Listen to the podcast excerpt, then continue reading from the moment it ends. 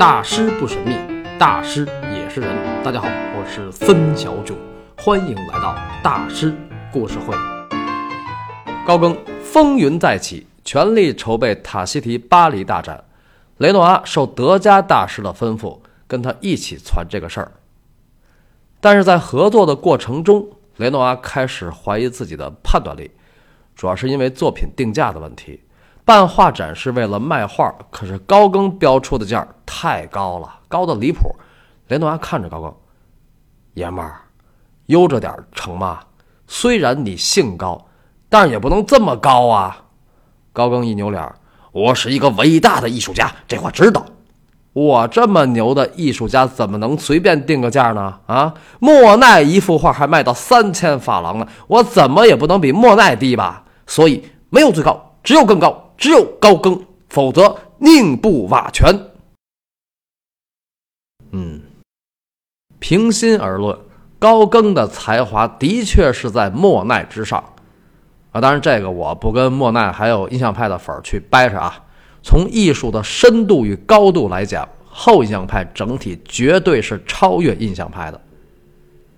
不过，高更这种宁死不屈、视死如归的范儿，直接气走了很多人，包括一位六十多岁的老画商兼大画商。为这事儿，雷诺阿差点跟他急了：“你就不能说话客气点吗？人家那么大岁数了，低调点会死呀！”啊！再说了，人家不是土鳖奸商，人家懂艺术。那你现在得罪了他，你不想混了吧？你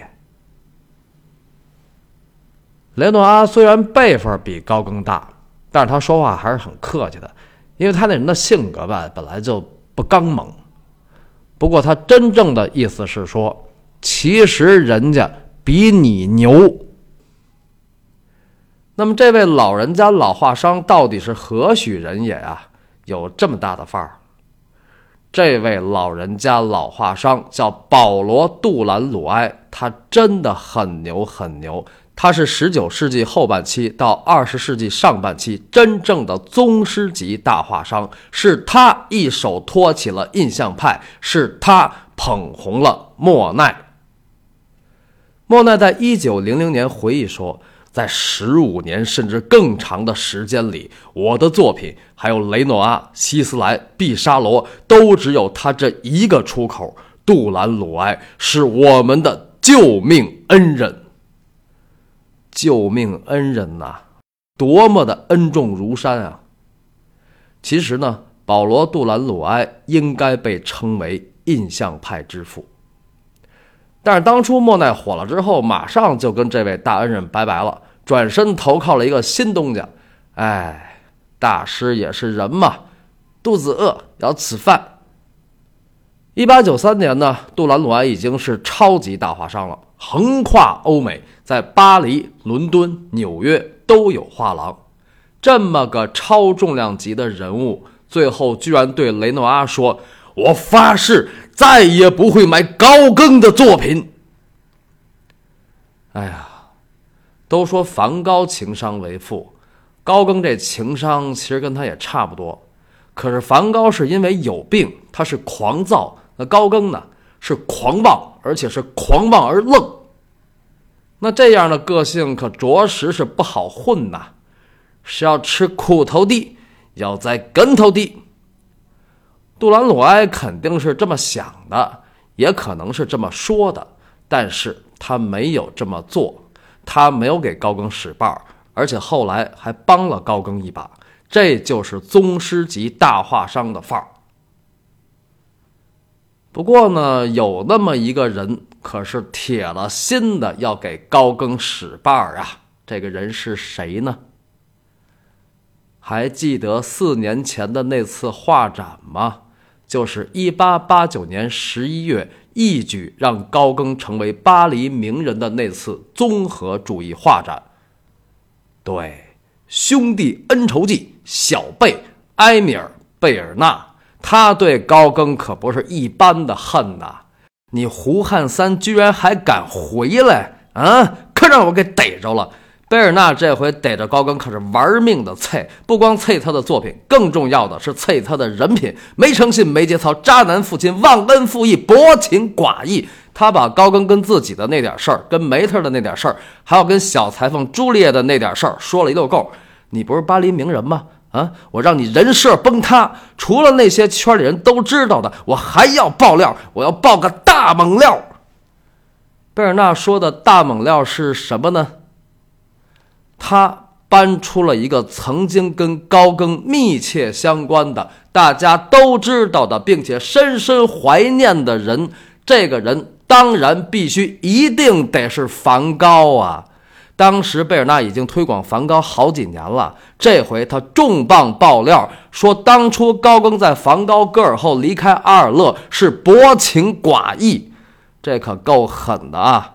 堪称阴险毒辣、小人之心，因为当初他可是高更在阿尔期间通信最多的朋友之一。高更从阿尔一回到巴黎，就找他说了梵高戈尔的来龙去脉。谁让他神通广大，认识媒体呢？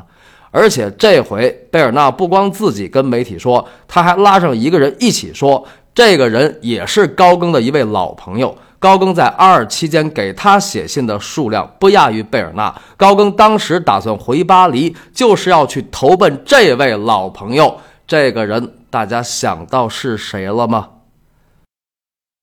对，就是高更曾经的生命中的兄弟舒芬尼克尔。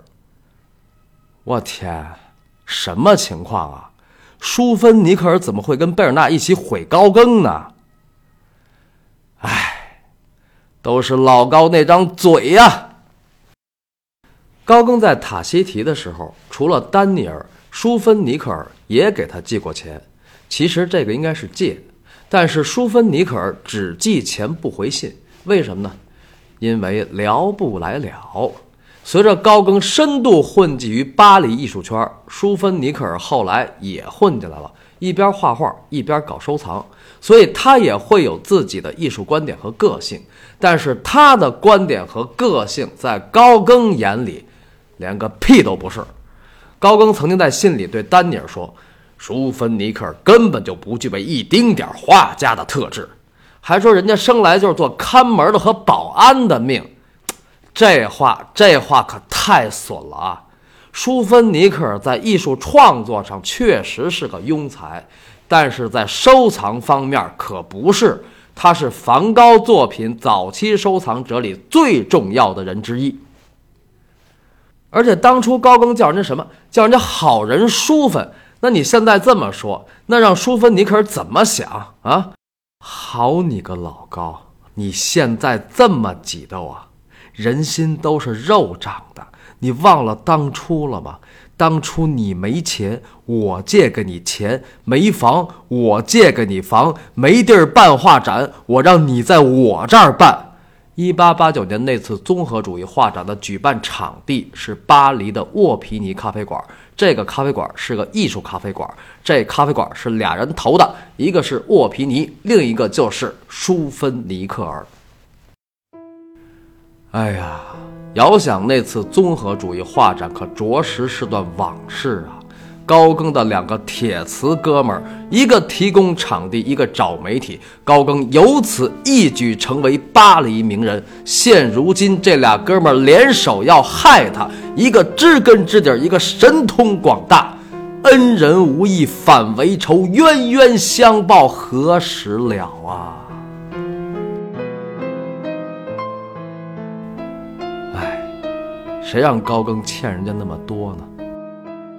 出来跑，迟早要还。但是不管怎样，在老前辈德加的力挺下，一八九三年十一月九号，高更的巴黎大展终于还是在杜兰鲁埃画廊举行，画展名称《塔西提人》。杜兰鲁埃还是很有度量的啊，当然这也是看在德加的面子上。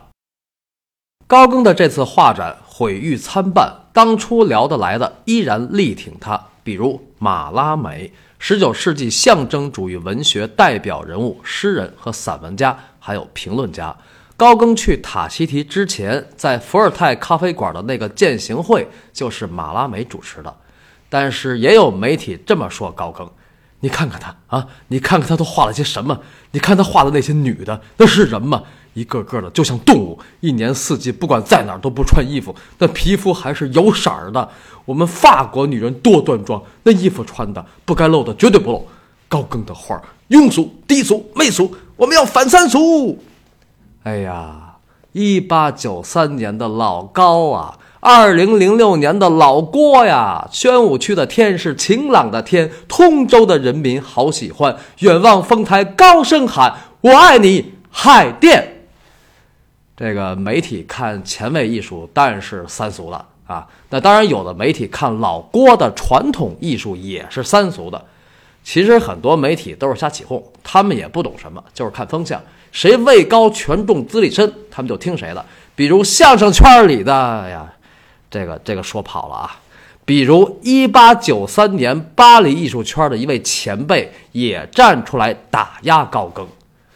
野人高更是重新规划的毛利人，不过很奇怪，他怎么一副重返祖国的法国官员的打扮？这个前辈说话当然要有涵养了，不能那么直接的说高更的作品很三俗，但他那话其实比说三俗还狠。因为那等于说高更虚伪，你看又跟人品挂上了。那么是哪位前辈这么挤的高更呢？老恩师毕沙罗，怎么他这儿还有一腿呢？毕沙罗曾经带高更入行，对高更倾囊相授，如此师徒情谊曾经在业内传为佳话。后来高更辞职做专职艺术家，毕沙罗除了痛心疾首，他还有种感觉，他觉得高更画画是为了钱，目的不纯，所以两人就渐行渐远，但还不至于闹掰了。直到一八八六年，师徒二人终于一拍两散，这是为何呢？此事皆因一人一画而起，就是修拉和他那幅代表作。大碗岛的星期天下午，一八八六年，修拉凭此画在印象派第八届画展中独占鳌头，毕沙罗当时是大赞不已。高更当时也参加了那次画展，但他的作品前冷冷清清。回来之后，他就对毕沙罗说：“修拉画的那什么玩意儿啊？就会画那些点子，那些该死的点子。”印象派办完那次画展就散伙了。毕沙罗就把修拉视为当时巴黎艺术圈新的领袖。毕沙罗虽然是印象派里最最年长的人，他比德加还要大四岁，但是他非常有自知之明。他知道自己没有做老大的才华，所以总是能审时度势的去拥戴别人当老大。比如当初在印象派，可见此人情商极高啊，所以人缘巨好。而且他当时一直在跟修拉学习点描法。这毕沙罗呢，基本上是个技术控。那高更那么说，不等于扇了老恩师毕沙罗一个嘴巴吗？所以呢，一八八六年，毕沙罗与高更师徒缘尽。呃，当然，修拉的画绝对不像高更说的那么不堪，因为不只是毕沙罗，梵高当时也把修拉视为领袖。一直到二时期，梵高对修拉都是仰望的。我曾经说过，高更当初投身巴黎艺术圈，没有想到这个圈山高水险，江湖路远。高更在江湖上把恩人都给得罪光了，他好像不明白一个道理：有人就有江湖，人就是江湖。呃，当然，也许他根本不在意，因为谁让他是高更呢？不过此番他在巴黎确实是前途堪忧了。下边的事儿也不太好推进了，还有个作品拍卖会呢。画展是为了造势，有名有势，拍卖会才能有价。但是现在这样，怎么办呢？这个时候，法国《水星报》的一个编辑找到了他。法国《水星报》可是当时法国乃至整个欧洲大名鼎鼎的时尚文化刊物。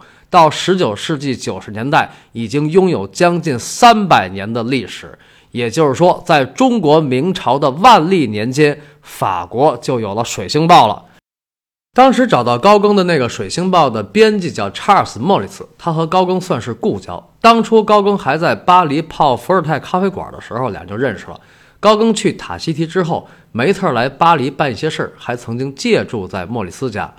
莫里斯对高更的塔希提之行非常感兴趣，他说：“咱俩一起合作一本书吧，书名我都想好了，就叫《诺阿诺阿芳香弥漫的土地》。”这本书为欧洲艺术的未来发展指出了方向，所以《诺阿诺阿》这本书就是这么来的。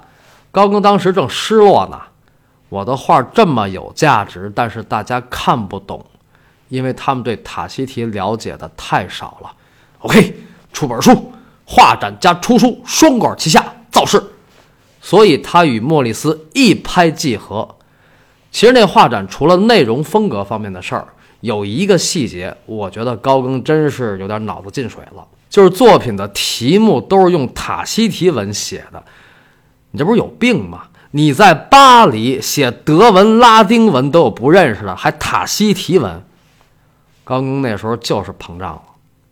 除了出书呢，高更还想了一招吸引公众的眼球，就是再去一次布列塔尼。布列塔尼啊，那可是高更的龙兴之地。所以，如果在布列塔尼再画一批画，也许能唤起一些人对高更往日辉煌的回忆。也许布列塔尼的创作能托起塔希提大展。高更在当时的那些艺术家里，绝对算是有商业头脑的啊！当然，他这个决定也不完全是因为功利目的。毕竟，布列塔尼时期是他艺术生涯中的第一个重要时期。毕竟，他是在那个地方形成了自己的风格。所以，一八九四年春天，高更带上爪哇安娜还有猴子，又去了一次布列塔尼。这是他的第四次布列塔尼之行。一般说到高更的布列塔尼之行，基本上都说三次，前两次在阿旺桥，第三次在勒普尔迪。为什么不说这第四次呢？因为从时间上看，这次不属于布列塔尼时期。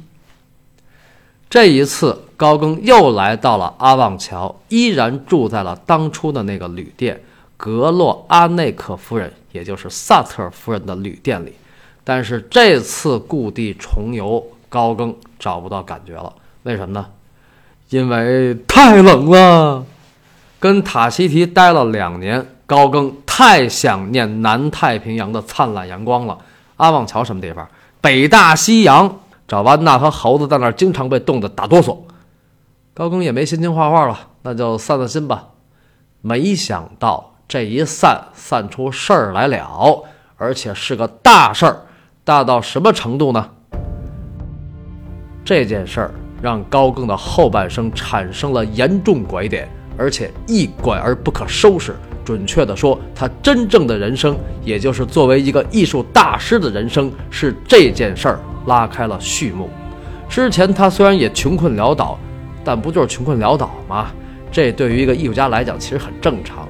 而一个真正的艺术大师，不仅要经历穷困潦倒，更重要、最重要的是要感悟痛苦，如此才能了解宇宙苍生。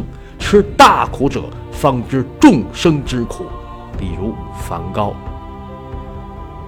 四十六岁以前的高更，并没有经历过真正的痛与苦，因为他还没有体验过一种感觉，那种痛彻心扉的不得已。在生命中最后一次布列塔尼之行，高更终于第一次体会到了什么叫万念俱灰，甚至生不如死。这件事儿究竟是什么事儿呢？先埋个梗儿，此事。因爪哇安娜而起。下期大师故事会，孙小炯继续为您讲述高更大师的艺术人生——梦断巴黎。